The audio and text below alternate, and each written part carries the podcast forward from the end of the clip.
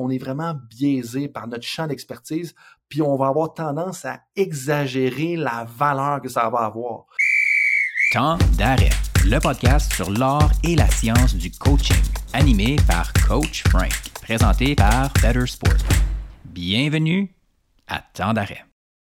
Épisode 94, actualité dans le coaching, culture, stratégie, développement des entraîneurs, un peu de discussion sur la littérature et surtout question de l'auditoire avec votre humble serviteur, Coach Frank PhD. Bonjour tout le monde, comme je l'ai dit, c'est Coach Frank qui est avec vous et mon intention avec Temps d'arrêt, eh bien, c'est de déconstruire tout ce qui touche, de près ou de loin, à l'art et la science du coaching. Parce que, j'espère que vous le sentez à travers les différents épisodes, ma mission personnelle, eh bien, c'est de contribuer à la performance et au bien-être de tous les entraîneurs et entraîneurs francophones à travers le monde. Je pense que j'accomplis ça d'un côté à travers le podcast, mais aussi au quotidien à travers mon travail de conseiller pour des coachs au niveau universitaire, junior, professionnel, mon poste de professeur à temps partiel à l'Université d'Ottawa et aussi mes contributions à la recherche sur le développement des entraîneurs.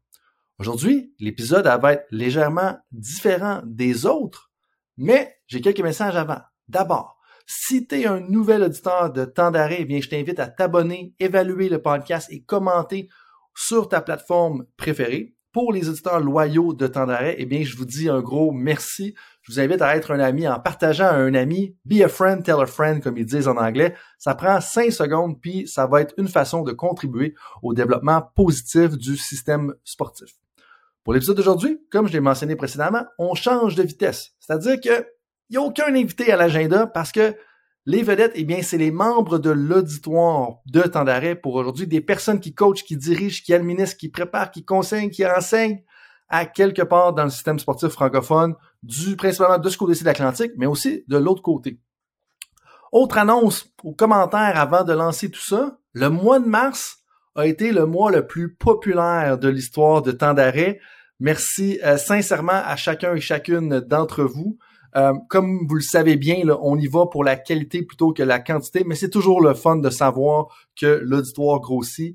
Euh, alors, on vous invite à continuer à propager la bonne nouvelle parce que j'ai et mon équipe et notre équipe euh, vous allez comprendre un peu plus dans quelques semaines, quelques mois. Eh bien, on a plusieurs bonnes nouvelles à vous partager là, dans les prochaines semaines. Je dirais du début avril jusqu'à la mi-juin. Il va y avoir quand même pas mal de nouvelles. On dit d'ailleurs aussi un gros salut à nos cousins français qui représentent 10% environ de l'auditoire. Dernière, dernière annonce, avant de se lancer sur le sujet de la journée, ben, j'ai deux petites précisions à faire. D'abord et avant tout, à partir de l'épisode 95, on débute une série sur le développement du talent de quatre épisodes qui va culminer justement à la mi-juin avec l'épisode 100. Oui, je suis presque déjà rendu à ce nombre-là. On est presque déjà rendu à ce nombre-là. Euh, c'est quand même le fun de savoir que ça a commencé en juin 2020 et puis qu'on est rendu à ce point-là. Donc, ça va culminer une série sur le développement du talent de quatre épisodes qui va arriver à l'épisode 100. Et je vous dis, manquez pas l'épisode 95. Euh, J'en suis sorti flabbergasté. Élément numéro 2. Pour l'épisode 100 d'ailleurs, on va vous partager plusieurs annonces excitantes pour l'été et l'automne 2023 au sujet du futur de temps d'arrêt, de notre film de consultation et des opportunités de s'améliorer qu'on va rendre disponibles aux entraîneurs et aux dirigeants francophones de partout à travers le monde. Euh, donc, restez à l'affût. Euh, je pense que ça va être un moment euh, assez excitant dans les prochaines semaines avec tout ce qui s'en vient pour temps d'arrêt, la firme de consultation et tout ça. Euh, mais pour aujourd'hui, hein, on parle pas de temps d'arrêt l'évolution, on s'attend à vos questions. J'ai vu plusieurs personnes faire ça dans le milieu des podcasts. Je me suis dit pourquoi pas? Puis une des choses que je veux faire dans les prochains mois justement, c'est me rapprocher un peu de l'auditoire, parler un peu plus avec vous, recevoir vos questions, en parler, peut-être même aller chercher la littérature sur le sujet. Euh, donc, on commence ça par aujourd'hui par un AMA, comme ils disent en anglais, donc un Ask Me Anything. Posez-moi n'importe quelle question. En lien avec ça, j'avais publié ça sur mes médias sociaux euh, dans les dernières semaines. Eh bien, on a reçu une vingtaine de questions. Merci à ceux et celles qui ont fait parvenir des, questions. Je n'y répondrai pas à tous, bien sûr. On garde l'excédent pour nos invités, dont l'invité de l'épisode 95 qui s'est déjà fait poser une question de l'auditoire ou bien un autre épisode de temps d'arrêt. Donc, merci tout le monde et on commence tout de suite avec la première question, stratégie ou culture? La question vient d'une personne qui est directeur des services à la famille du développement stratégique chez les services à la famille militaire. Et je pense que c'est une question, un, qui vient du milieu militaire, on pourrait grandement s'y inspirer, mais deuxièmement, je pense que c'est une question que plus de personnes en position de leadership sportif devraient se poser. Donc, la question, si je la lis verbatim, stratégie ou culture? Selon vous, quel élément est le plus critique pour les entraîneurs gagnants? Et précision de la personne qui a posé la question, les deux n'est pas une réponse. Donc, je pense que la première chose qu'il faut tout le temps faire quand on a ce genre de questions-là qui demande de choisir la poule ou l'œuf, c'est de définir les termes. Et là, si je me renvoie à la définition libre là, des termes, ce que j'utilise par exemple dans mes cours, c'est la stratégie fait référence à un plan d'action à long terme conçu pour atteindre un objectif particulier. De l'autre côté, la définition de la culture fait référence à l'ensemble partagé de valeurs, de croyances, de pratiques et de comportements qui caractérisent un groupe ou une organisation. Vous pouvez avoir votre propre définition. Moi, je pars avec ces deux-là. L'idée n'est pas de s'obstiner sur les définitions ici, mais surtout de savoir de quoi qu'on parle. Et d'un côté, du volet stratégie, ben, on fait clairement référence à ce qu'on va faire pour atteindre nos objectifs à long terme. Donc, c'est quoi le plan d'opération ou ça va du moins se décliner en des opérations? Tandis que la culture fait davantage référence à ce qui est implicite dans l'organisation. Tu sais, quand on parle de valeurs, croyances, pratiques, comportements, ça devrait pas être implicite, ça devrait être explicite, mais dans ce cas-là, on fait davantage référence à ça. Et moi, dès que j'ai vu la question, il y a deux liens là, qui ont papé à l'esprit. Euh, le premier, c'est un lien avec la balado-diffusion de Maxime Dautrey. Donc, je me rappelle plus, c'est dans quel coin. Je pense qu'on est dans le coin des épisodes 50 ou 60. Quant au statut de l'arrivant. Je vous rappelle, dans la conversation avec Maxime Dautrey, on discutait de son mémoire de maîtrise. Puis dans son mémoire de maîtrise, il parlait comme de quoi qu'il avait étudié Philippe Lucas, Phil Jackson et puis Didier Deschamps. Trois entraîneurs qui ont connu du succès. Et là-dedans, il parlait comment est-ce que la personne qui arrive dans une position de leadership sportif, dans le cas de ces trois grands entraîneurs-là, eh bien, on doit être conscient un peu de la crédibilité qu'on a, du capital symbolique qu'on a quand on va arriver dans l'organisation. Et ça, moi, c'est pourquoi c'est important, c'est parce que, dépendamment du statut qu'on a en arrivant, va falloir déterminer est-ce qu'on priorise la culture ou la stratégie. Ça veut dire que si on arrive, par exemple, avec le capital de Don Staley ou le capital symbolique de Phil Jackson, deux entraîneurs de basketball qui ont eu du succès dans leur calibre respectif, donc dont le basketball universitaire féminin aux États-Unis pour Don Staley et le basketball professionnel masculin, bien entendu, avec Phil Jackson, eh bien, si on est ces deux personnes-là, on peut se permettre dès le départ de mettre l'accent sur la culture. Parce que les gens, en raison de notre capital symbolique, vont nous donner un peu de temps, vont nous permettre de faire des erreurs, vont nous permettre de ne pas avoir des résultats immédiatement. Alors que si on est plutôt à l'opposé, je pense qu'il faut trouver le moyen de mettre, déployer en fait sa stratégie pour aller chercher des petites victoires à court terme. Puis en fait, on n'est peut-être même pas dans la stratégie ici, parce que comme je l'ai dit dans la définition, d'où là l'importance de bien définir de quoi qu'on parle, et la stratégie fait référence à un plan d'action à long terme. Mais dans ce cas-là, si on n'a pas le statut ou le capital symbolique de Don Staley ou de Phil Jackson, je pense que ça devient important d'accumuler des petites victoires à court terme pour montrer qu'il y a un changement, pour montrer que les choses vont bien. Mais encore là, si on prend les travaux qui ont été écrits par Chantal Vallée, grande entraîneur, directrice de basketball, qui a fait une maîtrise justement à l'Université McGill sous la supervision de Gordon Bloom, eh bien, elle, quand elle est arrivée avec le programme de l'Université de Windsor dans, au basketball universitaire canadien féminin, eh bien, je peux pas, je sais pas si elle avait le capital symbolique peut-être d'une Dawn Staley. Elle l'a certainement aujourd'hui, mais à l'époque, elle n'avait pas nécessairement.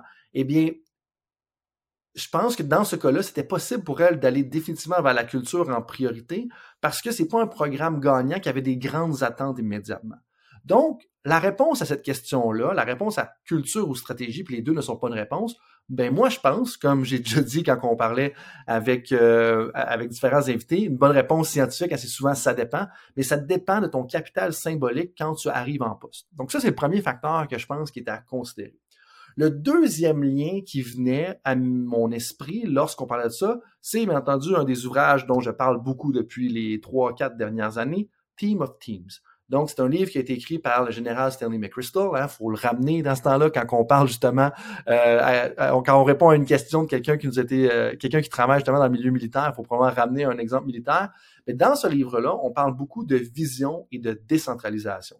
C'est-à-dire que si on veut être capable de compétitionner, dans la nouvelle ère, il faut pas chercher à centraliser les décisions, puis tout ce qu'on peut faire réellement comme leader, dans notre cas, dans le cas du livre, c'est leader militaire, dans notre cas à nous, ça va être leader sportif, c'est de bien communiquer la vision et de bien l'articuler et de bien de se poser beaucoup de questions par rapport à ça. Et donc, comme qu'est-ce que ça veut nous dire ça par stratégie ou culture pour moi? Ça veut dire que je pense que c'est encore une fois la culture qui, qui prévaloir parce que la vision, c'est un peu ça. C'est-à-dire, qu'est-ce qu'on veut bâtir? Comment est-ce qu'on veut façonner le système avec lequel on travaille? Et on va déléguer, parce que je vous dis, les deux éléments clés de Team of Team, c'est on veut, un, se prioriser sur la vision et deux, décentraliser.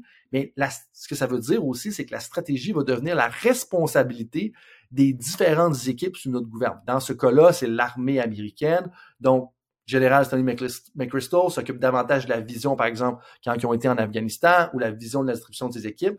Mais chacune des équipes et chacun des départements va s'occuper de la mise en opération. Donc, réellement, ma réponse est la culture, parce que la culture, en bout de ligne, ça va prendre soin des actions. Et quand on est le plus haut possible dans la hiérarchie, même si j'aime pas tellement le terme hiérarchie, surtout si on prend l'optique de Team of Teams, eh bien, c'est que c'est ça notre rôle en bout de ligne. Un, d'articuler la vision. Simon Sinek, hein, une des choses qui va dire, on devrait avoir moins de Chief Executive Officer, on devrait plus avoir de Chief Vision Officer, donc euh, visionnaire directeur ou visionnaire euh, gérant, ou bref, on, se comprend par rapport à ça. Mais c'est-à-dire que si on revient à la réponse qui est la culture, la culture va prendre soin de tes actions, la culture va définir ta vision. Si la vision est claire, les gens vont finir par atteindre les objectifs. Puis je pense que quand on travaille trop dans la stratégie en tant que leader sportif, eh bien, c'est là qu'on va avoir tendance généralement à aller vers un peu le micro-management, donc la micro-gestion. Je suis pas en train de dire que parce qu'on focus sur la stratégie, on va nécessairement être un micro-gestionnaire, mais je pense que ça devient une pente glissante par rapport à ça. L'autre chose, si on retourne dans un rôle de leader sportif, idéalement le plus haut possible de la hiérarchie, ou du moins avec le plus grand rayonnement à, à l'intérieur de l'organisation, eh bien, si la vision est attrayante, les gens vont être motivés pour l'accomplir. Donc, je pense que c'est Olivier Doucet qui faisait référence à ça dans l'épisode, si je ne m'abuse, ça va être 89. Donc, les gens, euh, ça va aider à mobiliser tes employés. Donc, si on revient un peu à ce que Maxime Dautrey mentionnait, à ce que Team of mentionne, mon expérience, la théorie que j'ai lue par rapport à ça, je pense que si on s'occupe de la culture, ça veut aussi dire qu'on s'occupe de la vision, de bien l'articuler, de bien la communiquer, de s'assurer qu'on la renforce, qu'on on, pénalise ou qu'on, du moins, on restreint le nombre euh, de comportement qui va à l'encontre de ça, eh bien là, si la, vision va être claire, la vision va être attrayante, les gens vont être, va être plus facile pour eux et elles d'atteindre les objectifs, les gens vont être motivés pour les accomplir. Donc, je pense que vraiment, euh, c'est dans cette direction-là qu'il faut aller. Et par rapport à cette question-là, donc j'aimerais ça terminer. Je pense que je vais terminer chacun des blocs hein, avec quelque chose que on aime beaucoup utiliser à l'interne de notre firme de consultation. vous allez comprendre dans quelques semaines pourquoi je, je tais le nom en ce moment. Il y a un petit changement de nom qui s'en vient, euh, euh Newsflash. Euh, mais je pense que le principe directeur par rapport à ça, c'est que le développement de la culture doit toujours précéder le déploiement d'une stratégie efficace pour une performance durable. Je pense que si on enlève le terme durable de ce principe directeur-là, ça, c'est peut-être plus vrai. C'est-à-dire que si on veut juste avoir une performance aiguë, performance momentanée, je pense pas nécessairement qu'on a besoin de mettre l'accent sur la culture. Hein. On peut casser beaucoup de peau pour le long terme, mais aller chercher ça. On peut le voir avec l'exemple des Rams de Los Angeles, euh, malgré qu'ils avaient quand même travaillé sur la culture pendant quelques années, mais est-ce qu'ils ont vraiment été aller chercher une apogée rapidement, après ça, je suis pas sûr qu'il va se passer grand-chose dans les deux, trois prochaines années au niveau des, des Rams de Los Angeles dans la NFL. Donc, ensuite de ça, si on s'en va plutôt du côté des pratiques exemplaires, donc on a un principe directeur, une règle générale à se rappeler, à mémoriser. Mais si maintenant on s'en va du côté des pratiques exemplaires, donc qu'est-ce qu'il faut faire concrètement sur le terrain, mais je pense que la première chose à faire en arrivant en poste n'est pas de changer la culture, c'est de comprendre la culture existante. C'est-à-dire que oui, il faut vouloir changer la culture, mais je dirais plus à un moyen terme, au-delà de six mois. Et l'exemple que je vais fournir pour vous, c'est que j'ai un de mes collègues, puis on, va taire les détails pour des fins de confidentialité, mais je vais quand même dire quelque chose où est-ce qu'il est entré dans une organisation avec un rayonnement international? Et un des premiers commentaires que les propriétaires de cette organisation-là ont dit, il dit Attends-toi pas de faire une bonne job avant six mois. Il y a plein de raisons là-dedans au niveau des opérations, comprendre les systèmes, comprendre les procédures. Mais je pense aussi de c'est comprendre la culture de ce nouveau milieu-là. Donc, qu'on parle du Canadien de Montréal pour aller avec les Ducks d'Anaheim, qu'on parle peut-être de l'impact de Montréal ou le CF Montréal pour aller avec le LA Galaxy ou le Chelsea FC. Je pense que oui, on est dans le même domaine, mais à la base, il faut pas s'attendre à pouvoir faire un changement de culture immédiatement. Et trop souvent, on a des gens qui veulent imposer une nouvelle culture, mais dépendamment de comment le changement est fait, je pense que la première chose à faire va être de comprendre la culture existante. Particulièrement si on fait partie d'une grosse organisation qui est là. Je pense, exemple, à un département des sports universitaires ou X.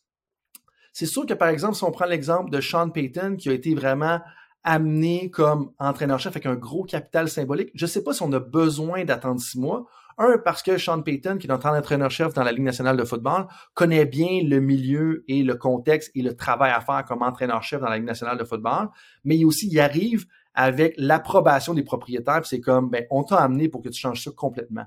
Fait que, ce que ça veut dire, ça, c'est qu'en bout de ligne, le capital symbolique de Sean Payton et la façon ou le pouvoir qu'on lui a donné va peut-être lui permettre de faire un changement de culture immédiatement.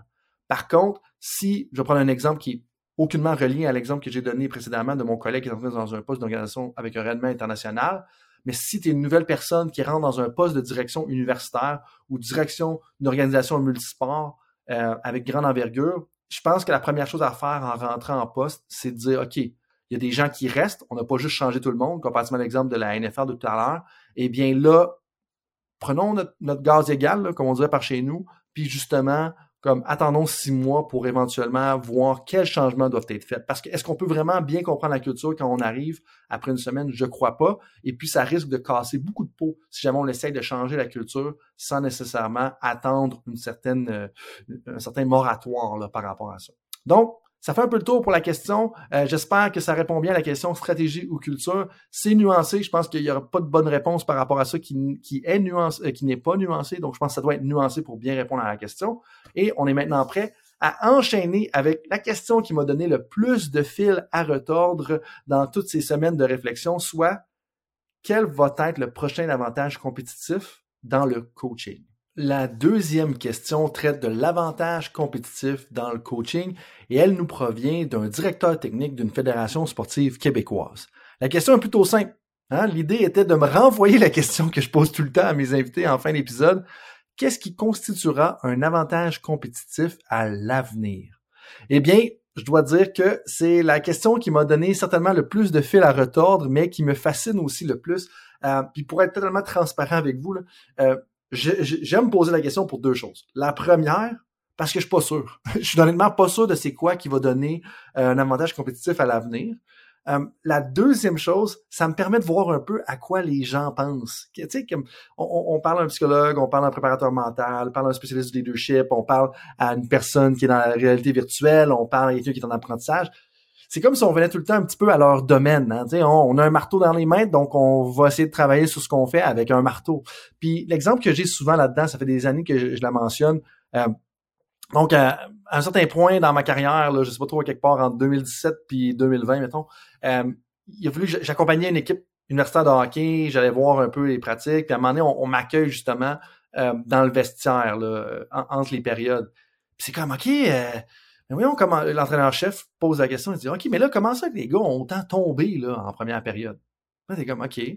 T'as, as le gérant d'équipement qui est dans le vestiaire puis qui dit Ah ben les gars, ils ont pas pris bien soin de leur patin là, justement dans les dernières semaines. Puis là, t'as le kinésiologue, le strength conditioning coach qui était là à l'époque, puis qui dit Ah, mais c'est parce que les gars sont pas assez forts des jambes puis du corps, tu sais, ils tiennent pas assez. Puis t'avais comme le consultant en performance mentale qui était là, puis c'est comme Ah, mais les gars, ils étaient vraiment stressés avant le match. Mais ça revient un peu à ça, c'est c'est de dire que, OK, ben, on a un marteau dans les mains, puis on va cogner du marteau. Puis c'est ça que j'aime aussi, là, tangente, là, que j'avais absolument pas prévu. C'est ce que j'aime un peu de faire du podcast parce que on, parle à tellement de gens qui touchent un peu à tout. Puis ça te permet de voir que on est souvent très biaisé, je pense, par notre champ d'expertise. Puis c'est ça que j'aime de la position que j'ai, justement, c'est que bon, je ne suis pas un consultant en performance mentale, je suis pas un psychologue, j'étais un kinésiologue dans une autre vie, je suis pas nécessairement un gestionnaire, mais j'ai comme un peu de compréhension de tout, puis ça me permet avec les conversations de voir un peu ce qui se passe dans tous les différents domaines. Puis je pense réellement, là, tout ça pour dire que je, pense réellement que l'avantage compétitif, ou du moins la première clé ou piste que j'ai pour répondre à cette question-là, c'est qu'il va falloir avoir une, approche de généraliste. Puis je sais là, que David Epstein en a parlé dans son livre Range, que je vous invite justement à aller lire si vous l'avez pas fait. Mais je pense sincèrement que c'est ça, parce que l'exemple que j'ai fourni par rapport à l'expérience que j'ai eue avec une équipe universitaire de hockey, ça révèle vraiment qu'on est vraiment biaisé par notre champ d'expertise, puis on va avoir tendance à exagérer la valeur que ça va avoir. Puis je suis peut-être coupable de ça, mais en bout je suis quand même conscient puis objectif sur le rôle tu sais, d'un conseiller à la performance du coaching dans une équipe. Est-ce que je pense que la première chose à faire pour des équipes sportives, c'est d'avoir un conseiller à la performance du coaching à temps plein? Clairement pas. Je pense que c'est peut-être la cerise sur le Sunday quand on arrive à un certain point. Est-ce que tous les entraîneurs devraient travailler de près ou de loin, du moins avec un conseiller? Peut-être. Je pense que ce serait important, surtout si on prend davantage un, approche généraliste. Mais pour revenir à la question, je pense que c'est vraiment la première clé, c'est de se dire, ou la première piste, c'est de dire, OK, faut avoir une approche généraliste.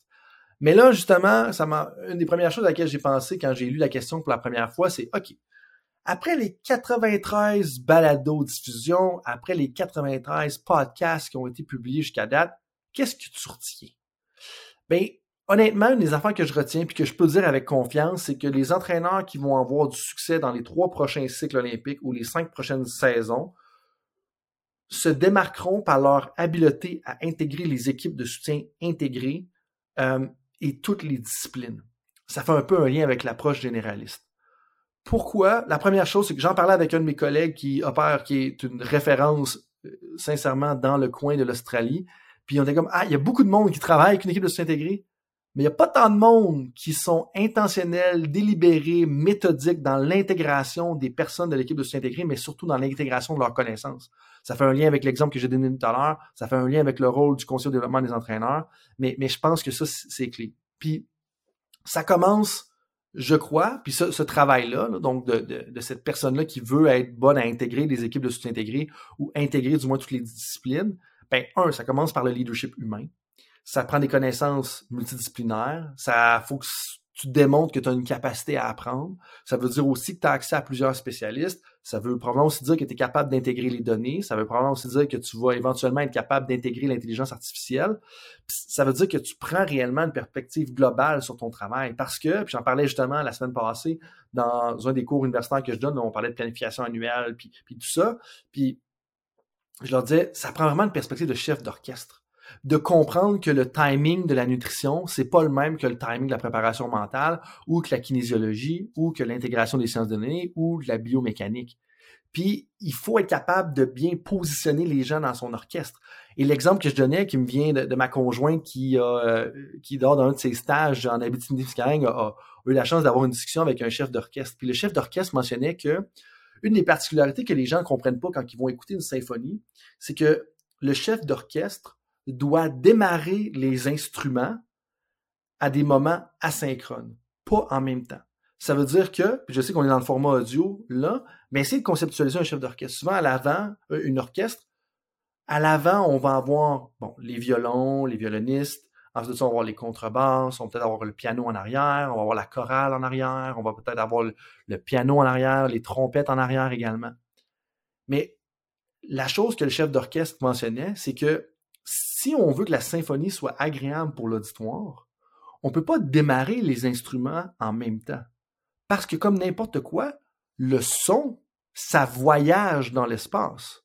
Et donc, si on veut que la symphonie soit intéressante rendue à l'avant de la scène, c'est pas vrai que la trompette qui est à l'arrière doit jouer exactement en même temps la même partie de la symphonie, parce que sinon, ça va arriver décalé à l'avant ça peut être l'air subtil, mais la personne mentionnée, il faut que tu démarres peut-être la trompette quelques millisecondes, quelques une fraction de seconde ou une seconde ou deux avant justement le, violon, parce que le violon est directement à l'avant, à côté du chef d'orchestre.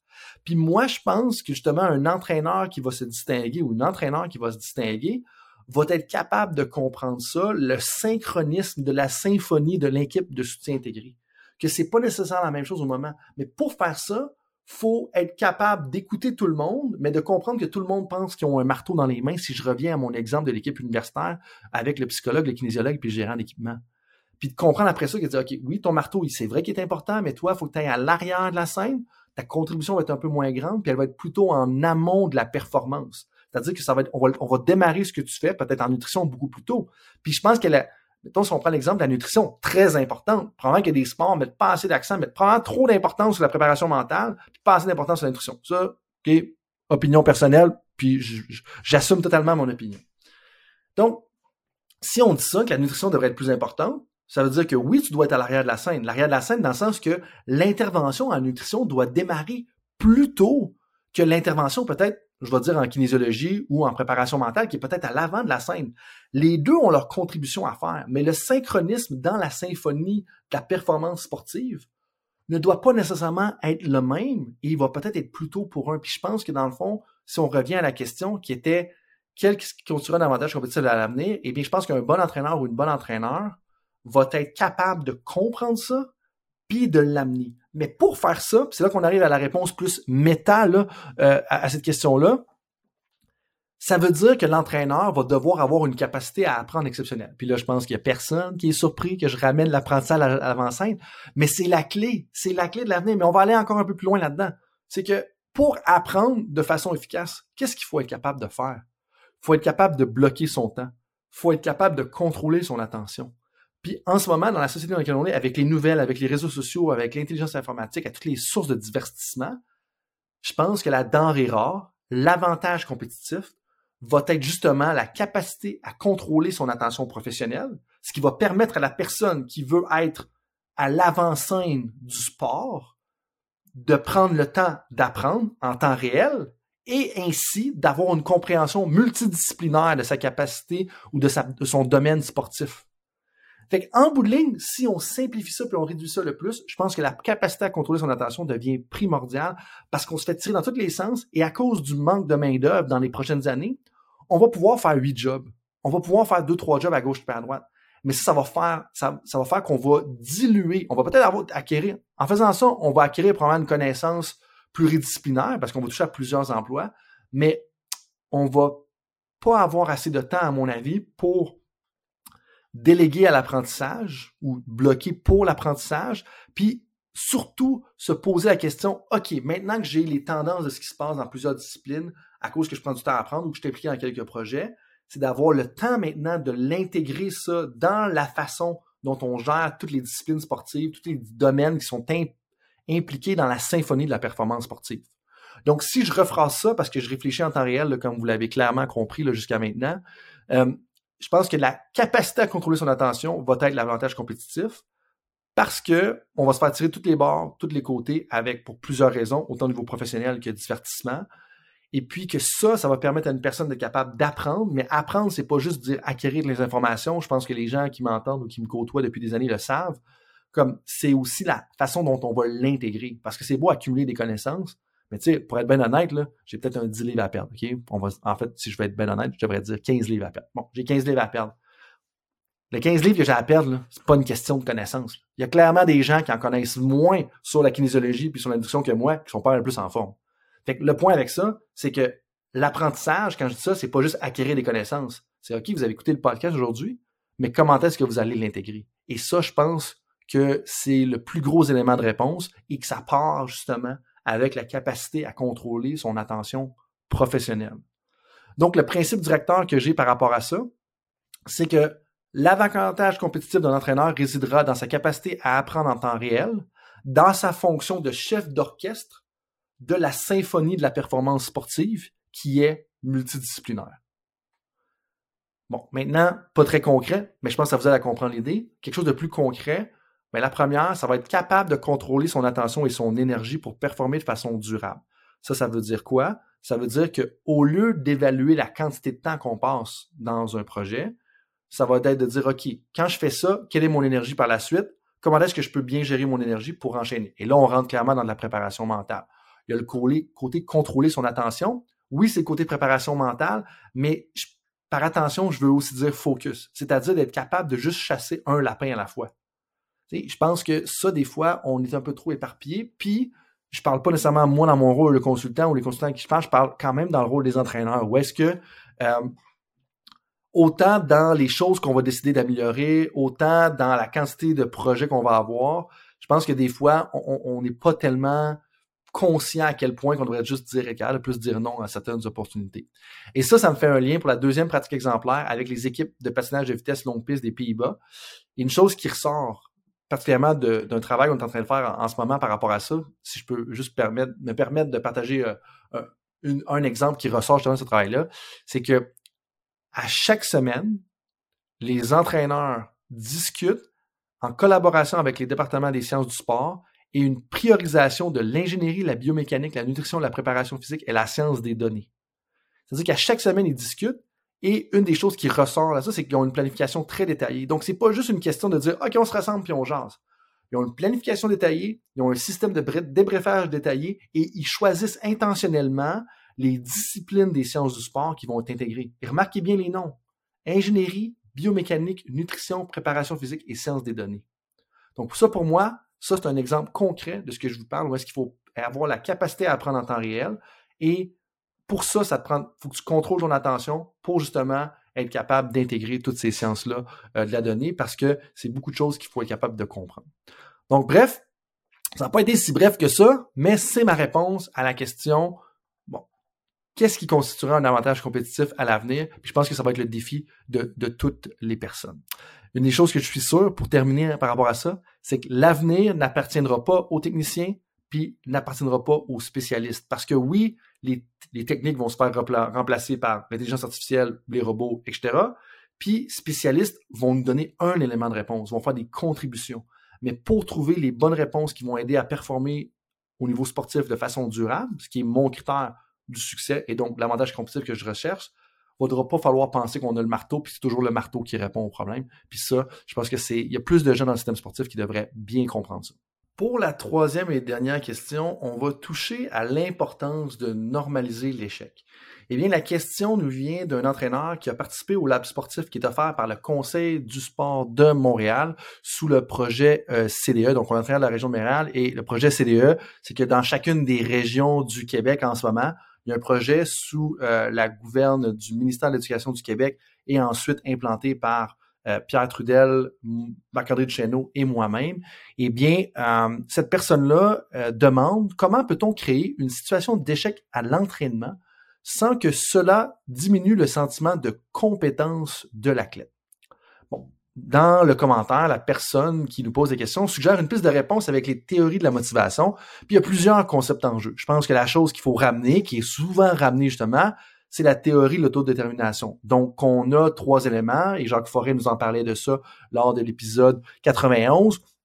Il parlait d'exemple d'importantes compétences, affiliation et autonomie. Compétence, cest à dire qu'on veut se sentir capable de faire les choses. Affiliation, on a besoin de relater avec les gens. Et autonomie, on, on c'est important qu'on sente qu'on a le contrôle ou un certain contrôle sur le parcours qu'on prend. Il y a ça qu'il faut prendre en considération. Je pense que le deuxième élément qui m'est venu à l'esprit, c'est la zone de défi optimale ou délicieuse incertitude qui est utilisée en enseignement. Puis je trouve le terme, j'aime mieux le terme délicieuse incertitude pour être bien honnête avec vous, parce que ça reflète ce que c'est. C'est-à-dire que ah, faut que je sois capable, mais que je sois pas assez certain que ça va être facile, mais il faut que je sois assez incertain qu'il y a peut-être ou probablement une chance que je vais être capable, mais je suis pas sûr. C'est un peu comme la première fois que tu fais de l'escalade. Il faut que tu choisisses une voie. ok? Pas que j'en ai fait, puis pas que je suis très bon. En fait, je suis pourri en escalade. Euh, le haut du corps est clairement pas une de mes forces. Mais ceci étant dit, je pense qu'il faut être capable de choisir la voie qui va justement, la, voie d'escalade, qui va te donner la chance de pouvoir progresser et monter sur le mur, mais pas trop difficile qu'après trois prises, tu vas juste tomber, puis pas trop facile justement que ça va être comme OK, parfait, je suis rendu en haut.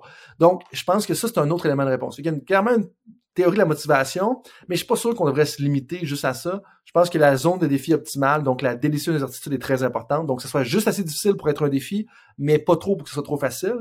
Puis surtout, Là, ça revient à moi avec mon marteau hein, par rapport à la deuxième question. Je pense que la dernière, c'est le, culture, la culture, puis l'idée ou le principe de train ugly.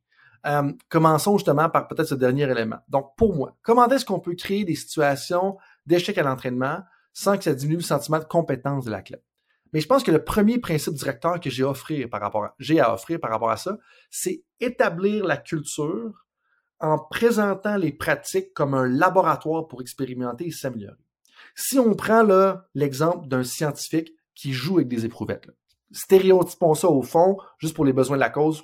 J'aime en fait pas stéréotyper, c'est pas un bon terme, je dirais caricaturisons les choses. Parce que je pense que des fois, les caricatures nous aident à comprendre parce que les différences sont plus prononcées.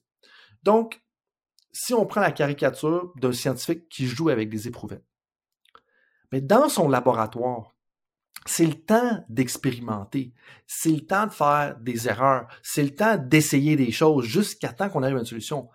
Par contre, les essais, elles sont informées. Et là, ça me ramène justement aux travaux de Sergio Larabercial, un chercheur espagnol qui est en Angleterre, et de Cliff Mallet, un ancien entraîneur de calibre olympique, qui est un chercheur en Australie, quand il parle des entraîneurs couronnés de succès, c'est que les entraîneurs couronnés de succès vont généralement prendre des risques calculés.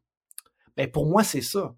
Donc, le climat à l'entraînement doit être tel que si les athlètes prennent des risques calculés, c'est correct. Puis qu'en fait, de prendre des risques calculés et de vivre un échec par rapport à ça va justement être bénéfice pour ta performance et ta compétence comme athlète parce que les erreurs et les échecs font partie des matchs, font partie des compétitions.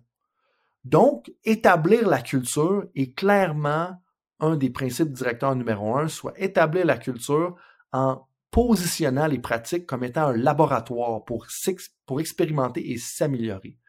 C'est là que je suis pas sûr. il y a certaines euh, ligues professionnelles où est-ce que on va regarder les pratiques et à chacun des entraînements, on va juger la performance des athlètes.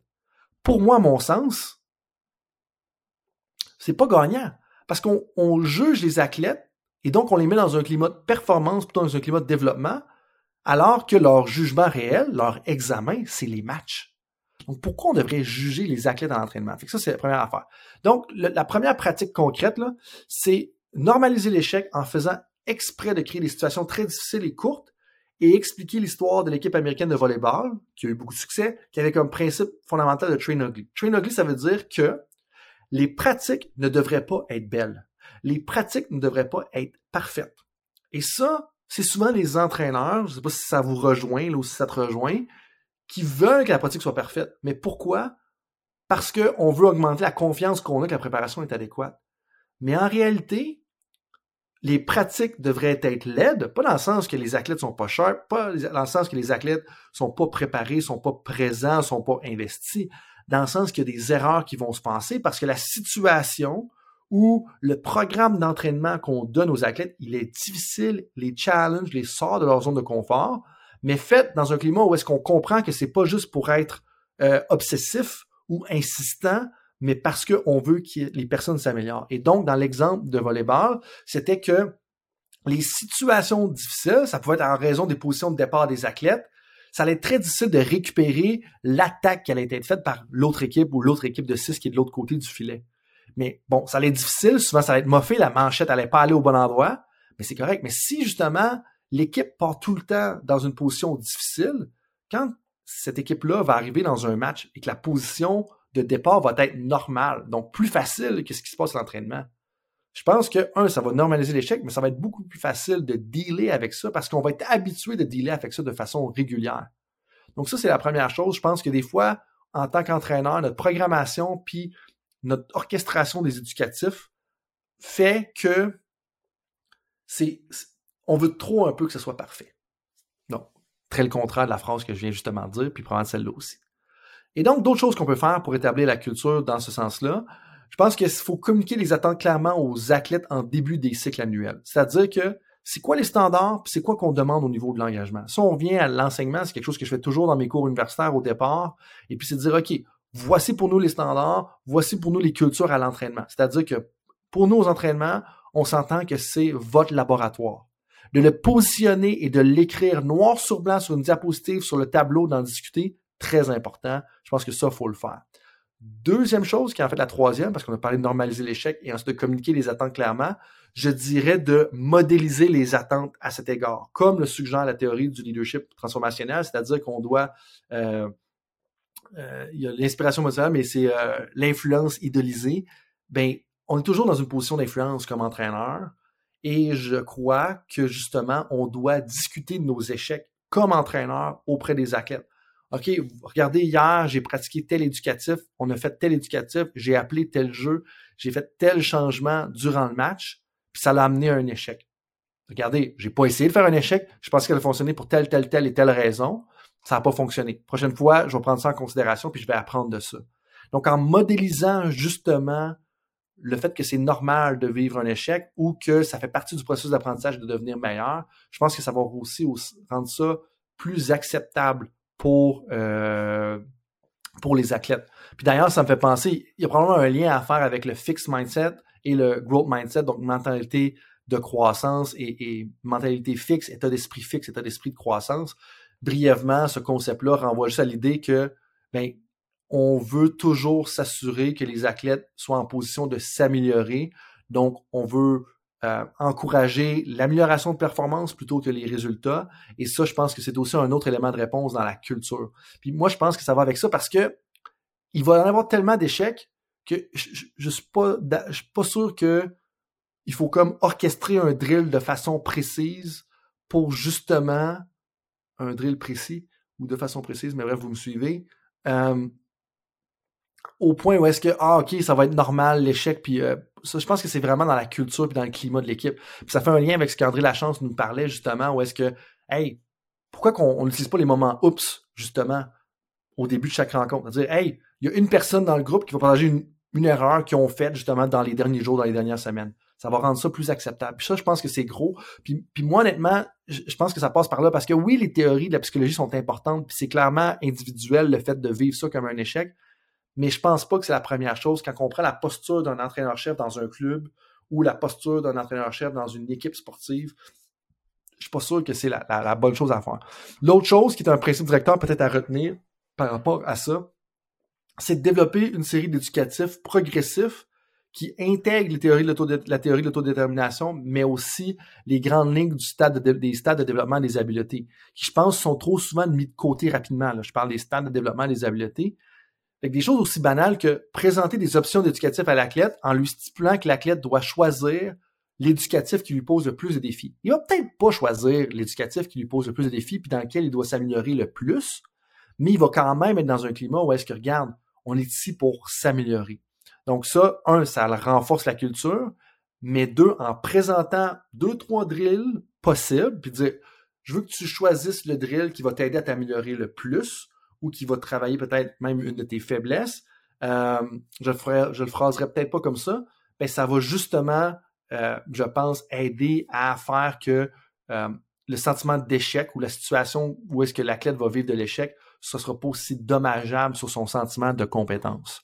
Ensuite, une des choses qu'on peut faire, si on veut bien comprendre l'athlète, je pense qu'on peut demander aux athlètes de leur proposer, aux athlètes de proposer des situations de compétition dans lesquels ils aimeraient mieux faire ou dans lesquels ils ont vécu un échec dans le passé puis qu'ils veulent justement mieux faire. Puis la dernière pratique exemplaire que j'aurais, que j'ai essayé avec justement un, entraîneur dans un sport d'équipe, c'est qu'on a développé une série d'éducatifs qui se terminent par des éducatifs à l'étape 4 et 5. Et ça, pour moi, l'étape 4, c'est que le drill est réaliste, correspond aux attentes justement de ce qui se passe normalement dans le sport, mais la dernière étape, c'est surtout, c'est comme, euh, bon, dans les jeux vidéo, on utilise le terme hardcore, mais c'est, comme plus dur que ce qui se passe réellement dans le sport. Et je pense que là, ça revient clairement avec le côté train ugly, hein, donc on a une situation exagérée où c'est que c'est plus difficile. Mais ça, à l'époque, on a fait, ça avait vraiment euh, euh, revampé justement les unités spéciales de cette équipe-là. Et parce que aussi, on avait défié les athlètes de résoudre le problème ensemble. Fait que là, on renvoie au sentiment d'affiliation, compétence, autonomie, c'est-à-dire que les athlètes ensemble avaient à définir la façon dont ils allaient réussir à dealer avec la situation qui était plus difficile. Donc, s'il y avait à dealer avec une superficie de terrain qui était plus large, il fallait qu'ils se parlent entre eux autres, il fallait qu'ils figurent entre eux autres comment justement arriver puis régler cette situation-là.